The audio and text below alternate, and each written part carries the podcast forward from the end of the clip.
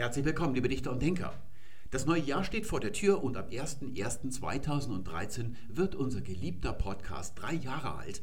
Am 01.01.2010 ist das nämlich gewesen, da habe ich die erste Folge von unserem Podcast hochgeladen. Es war die Trilogie über das Genus. Die alten Hasen werden Sie vielleicht erinnern.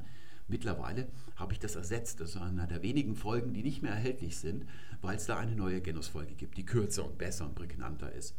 Und da werden wir uns heute aus Anlass dieses schönen Jubiläums werden wir hier eine kleine Sause veranstalten am Silvester- oder Neujahrstag, je nachdem, wann ihr euch das anschaut. Wir kehren zur Stilistik zurück. Das Thema heute ist Zombie-Deutsch. Ihr wisst ja, ich habe meine Freude daran gefunden, all die Attitüden, denen man so beim Schreiben auf den Leim gehen kann, die dann verhindern, dass der Text gut wird, mit einem Label zu belegen. Einerseits, weil es natürlich gut ist, wenn man da diese Labels im Kopf hat.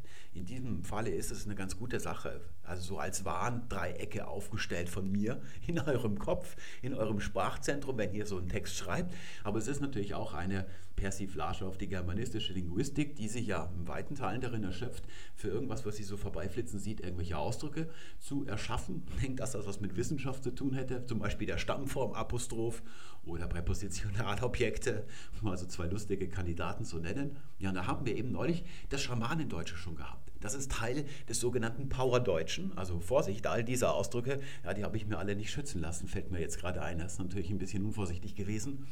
Also jetzt denkt ihr vielleicht, jetzt hat er schon den Überblick verloren, aber das weiß ich von mir. Das Schamanendeutsch ist Teil des Powerdeutschen. Powerdeutsch ist der Irrtum, dass man glaubt, wenn man möglichst stark auf die Pauke haut beim Schreiben eines Textes, wird der Text besonders stark und laute oder besonders wirkungsvoll.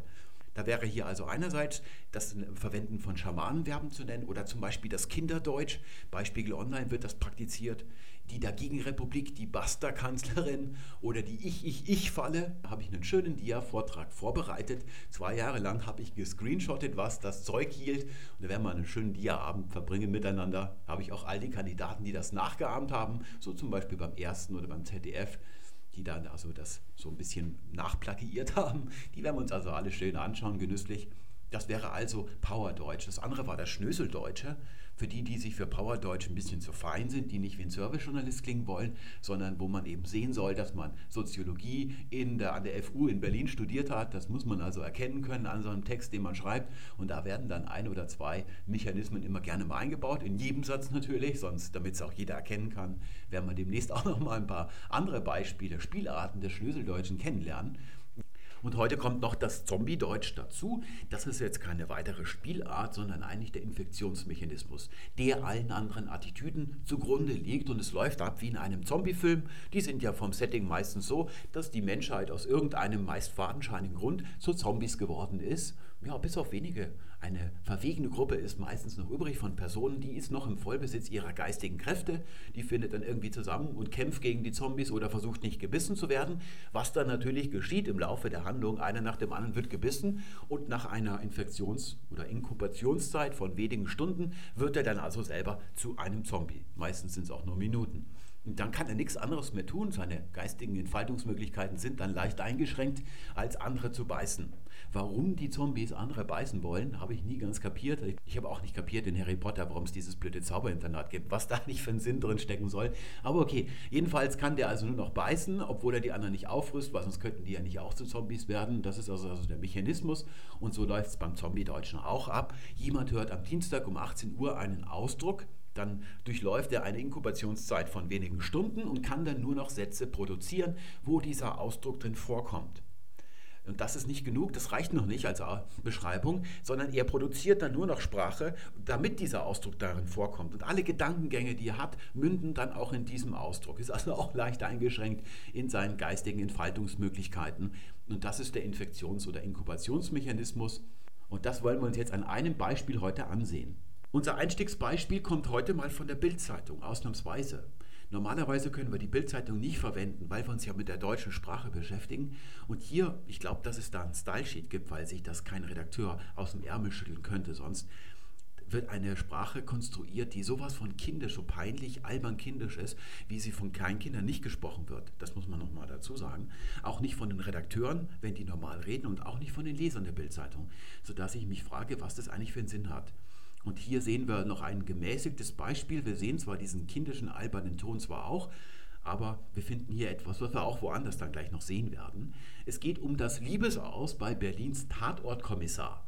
Da ist der Tatort in professionelle Gänsefüßchen gesetzt, damit man es nicht mit dem echten Tatortkommissar, da gibt es zwar nicht den Beruf, aber trotzdem, damit man es nicht verwechseln kann, werden hier noch die Gänsefüßchen gesetzt. Aber das ist gar nicht das Thema, nur so als Randnotiz.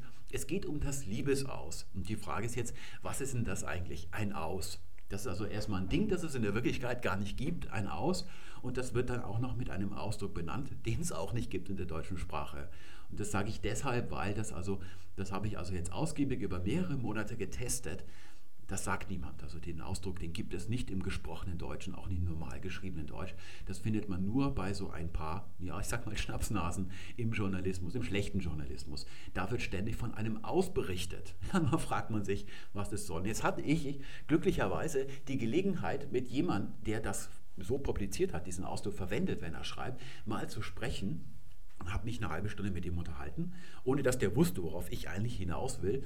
Und dann habe ich sogar ganz oft so das Gespräch in die Richtung gelenkt, dass er das also sagen müsste, dass ich also das Ende von etwas, den Abschluss von etwas ergibt. Und er hat das nie gesagt. Und am Ende habe ich ihn dann darauf aufmerksam gemacht. Also niemand von der Bildzeitung gewesen, sondern Fotografen, Reisereporter. Und ja, da hat der eigentlich gelacht. Da hat er gesagt, ja, er weiß auch nicht, warum er das eigentlich gemacht hat. Ja, das ist eben genau das Zombiehafte an dieser Sache. Und hier haben wir also ein weiteres Beispiel, das kommt von Titanic. Da ist was ganz Gemeines passiert. Da hat jemand einen Aus auf einer Wiese aufgestellt. Also ich weiß, ich habe ja selber noch keins gesehen. Ich glaube, dass die unsichtbar sind. Und so ist es eben auch der Milka Kurgang. Die ist da über die Wiese getrottet und plötzlich ja, ist die dagegen dieses Aus dagegen geknallt. Und das haben sie also hier bei Titanic, machen sie sich offensichtlich absichtlich lustig über diesen Tonfall von schlechten Journalisten. Und jetzt schauen wir uns mal das komplette Horrorprogramm an. Also ein bunter Strauß. Da habe ich mal meine beiden Goldadern angezapft. Das ist dvdl.de und quotenmeter.de. Da wird nämlich kein Satz geschrieben, ohne dass da mindestens drei ganz irre Wendungen drin sind, die man als Zombie-Deutsch durchaus bezeichnen kann. Da ist also auch die meisten Schamanenwerben kommen von diesen beiden Goldadern. Da haben wir einmal das Männermagazin Maxim steht erneut vor dem Aus. Da hat auch wieder jemand ein Aus irgendwo aufgestellt und das Männermagazin diesmal hat aber das gespürt, ist rechtzeitig stehen geblieben und äh, da sehen wir also weiter. ABC streicht Horrorserie. Das Aus von 666 ist schon länger beschlossen. Da hat also der General Manager von ABC, der hat beschlossen, dass man ein Aus bauen soll. Und die Ingenieure haben dann also angefangen, das zu montieren. Und wenn es dann fertig ist, knallt also diese Serie 666, die knallt dann da also dagegen. Und das dritte ist ZDF History, das ich mir immer anschaue, aber nie sehr richtig mitbekomme, worum es da eigentlich geht, weil ich immer auf diese schreckliche Krawattennadel von Guido Knopp starren muss. Da ist, das ist diese Sendung, wo zum Beispiel, wenn Göring im Bademantel und Zepter auf die Terrasse schreitet, dann werden so Geigenklänge eingeblendet im Hintergrund, damit man kapiert, dass das ein Böser ist. Ja, und da habe ich eben hier das traurige Ehe aus rausgehört. Ja, da sehen wir also, dass man auch Spezialanfertigungen bestellen kann von einem aus. Gibt es hier also spezielle Sonderanfertigungen. Hier sehen wir also das Ehe aus. Das haben wir gerade bei der Bildzeitung. Jetzt habe ich schon vergessen, was das überhaupt für ein Aus gewesen ist. Liebesaus. Also es gibt Liebesause und es gibt Eheause. Das ist also hier eine Spezialanfertigung. Es geht weiter. Noch ein paar Beispiele, damit man so das Ganze in seiner Schrecklichkeit, in seiner Globalität begreift. Hier sehen wir BR5 aktuell. Das ist also vom Bayerischen Rundfunk, vom Radio, der Nachrichtensender, wie es den so in jedem Bundesland gibt. Und das ist ein ganz schreckliches Hörerlebnis. Aber das höre ich auch immer, ist auch so eine kleine Goldquelle. Wenn man irgendein Beispiel für was Dämliches sucht, dann schaltet man am besten BR5 aktuell ein. Und da sehen wir also hier, will der Betriebsrat das Aus nicht hinnehmen? Ja, ich weiß jetzt auch nicht mehr genau, was es für ein Aus ist. Wahrscheinlich das vom Betriebsrat oder von den Angestellten einer Firma. Für die hat also hier der CEO von dieser Firma ein Aus bestellt und montieren lassen. Und da berichtet also BR5 aktuell darüber. Anscheinend beliebt bei CEOs ist dieses Aus. Man kann also auch hier ein Produktionsaus bestellen. Das hat Opel gemacht für seine Mitarbeiter oder für einen Teil seiner Produktion. Und darüber berichtet Spiegel Online. Ist klar, dass die auch dabei sind. Also das hätte uns also auch gewundert. Und da gibt es also hier neben dem Liebesaus und dem Eheaus gibt es auch ein Beziehungsaus. Also da gibt es also ein buntes Programm hier, wenn es so um zwischenmenschliche Beziehungen geht. Da kann man also einen Aus bestellen. Er hat das Beziehungsaus bereits über Twitter verkündet. Dieses Aus, das ist zwar ein Ding, aber es hat menschliche Züge. Das eine ist, dass es blöd rumsteht, also anderen im Weg steht, dass man also dagegen knallt oder davor steht.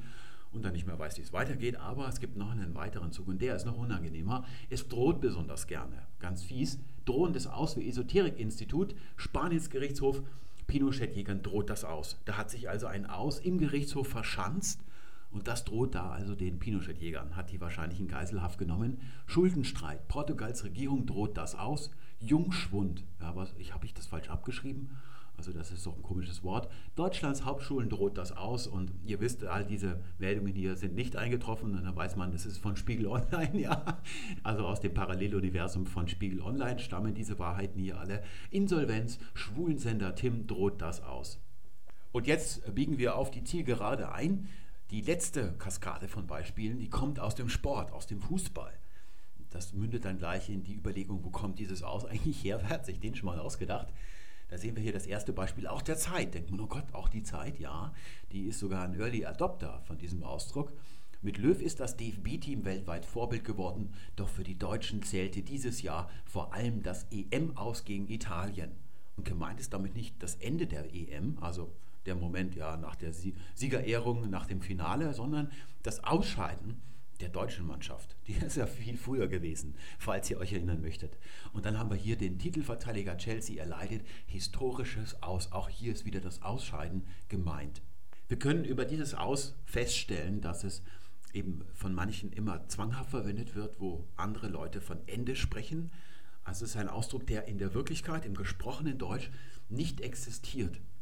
Und man findet ihn auch nur in geskripteten Texten. Wenn also solche Leute, die so schreiben, wenn die sprechen, verwenden sie das aus auch nicht. Das habe ich also jetzt in den letzten Monaten immer wieder mal überprüft und da kann man das also feststellen. Das ist also ein Mechanismus, der nur greift, wenn jemand versucht zu schreiben. Dann möchte er also besonders powerartig auftreten. Das ist also dann schon Power-Deutsch, was wir hier vor uns haben. Und die Frage ist, wie ist man auf den Schmarrn gekommen? Und da wäre eine Überlegung, dass es eben vom Fußball kommt. Da kann man ja zum Beispiel sagen, der Ball war aus oder der Ball war im Aus.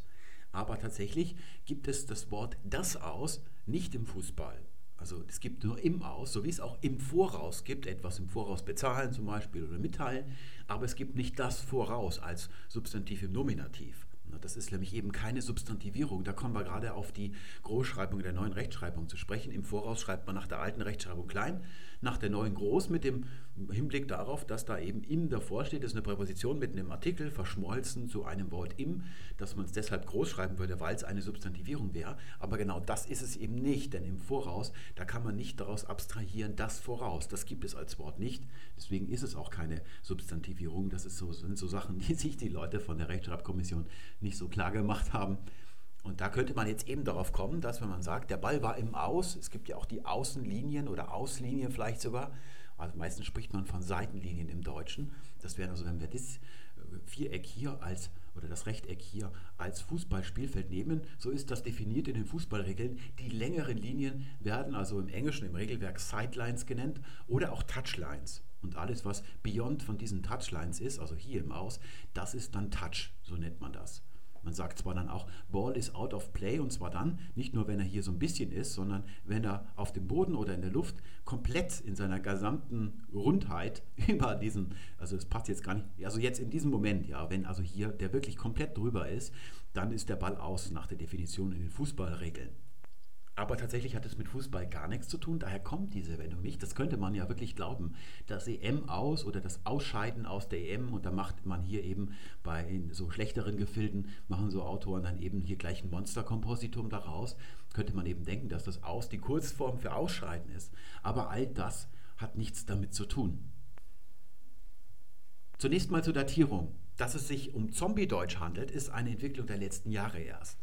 Dass Leute also alles, was mit Ende, dieser ganze Wortstamm mit Ende und Abschaffen und nicht mehr weitermachen, all diese Wörter, die Vielfalt an Ausdrucksmöglichkeiten komplett entrümpelt haben aus ihrem Kopf und nur noch von das Aussprechen und auch ständig auch nur noch Sätze oder Gedanken haben, wo ein Aus vorkommt. Das ist also ganz jung.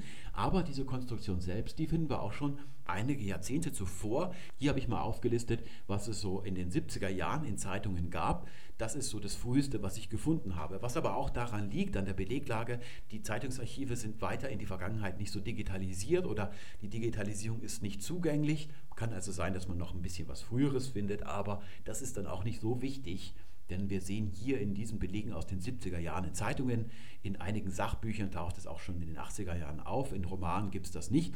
Da hätten also damals die Lektoren einen Riegel vorgeschoben. Da sehen wir hier bei der Süddeutschen 1992 schon genau, wie das heute verwendet wird. Naturgemäß nehmen die jüngeren Ensemblemitglieder das Aus in München leichter. Aber mit dem Unterschied, dass der, der das geschrieben hat, in einem anderen Artikel am nächsten Tag eben auch wieder vom Ende spricht. Das hat er also ab und zu mal gemacht. Man findet natürlich schon in solchen Texten, das ist ja ein bisschen eine Geschmackssache, der Grad zwischen Lächerlichkeit und Genialität, wenn man so Bildsprachen macht oder solche sprachlichen Mittel selber entwirft, der ist immer sehr schmal. Das weiß jeder von euch, der schon mal Texte geschrieben und überarbeitet hat. Beim Roman hat man das ständig. Man hat eine tolle Metapher, da ist man immer auf der Suche nach und dann überlegt man, ist die vielleicht lächerlich oder ist sie genial und dann tut man sie eben raus oder man lässt sie drin. Das ist dann eben immer die Frage. Und wenn einer sich entschließt, es drin zu lassen, dann kann man es als Leser vielleicht nicht so gut finden, aber es ist eine ehrenwerte Entscheidung, die einer trifft solange es überhaupt noch eine Entscheidung ist, wie das eben beim Zombie-Deutschen, ist eben die Entscheidungsmöglichkeit nicht mehr da. Und rein technisch ist es natürlich möglich, man kann im Deutschen, das ist ja gerade eine Stärke des Deutschen, vor alles einen Artikel davor setzen und dann ist es eine Substantivierung. Allerdings ist es so bei Wörtern wie aus, in, ein, dass normalerweise die nicht als stehender Begriff substantiviert sind. Also das hält sich da nicht. Das kann man einmal machen, aber als fester Teil des Wortschatzes setzt sich sowas im Deutschen offenkundig nicht durch. Das werden wir uns dann gleich noch ansehen.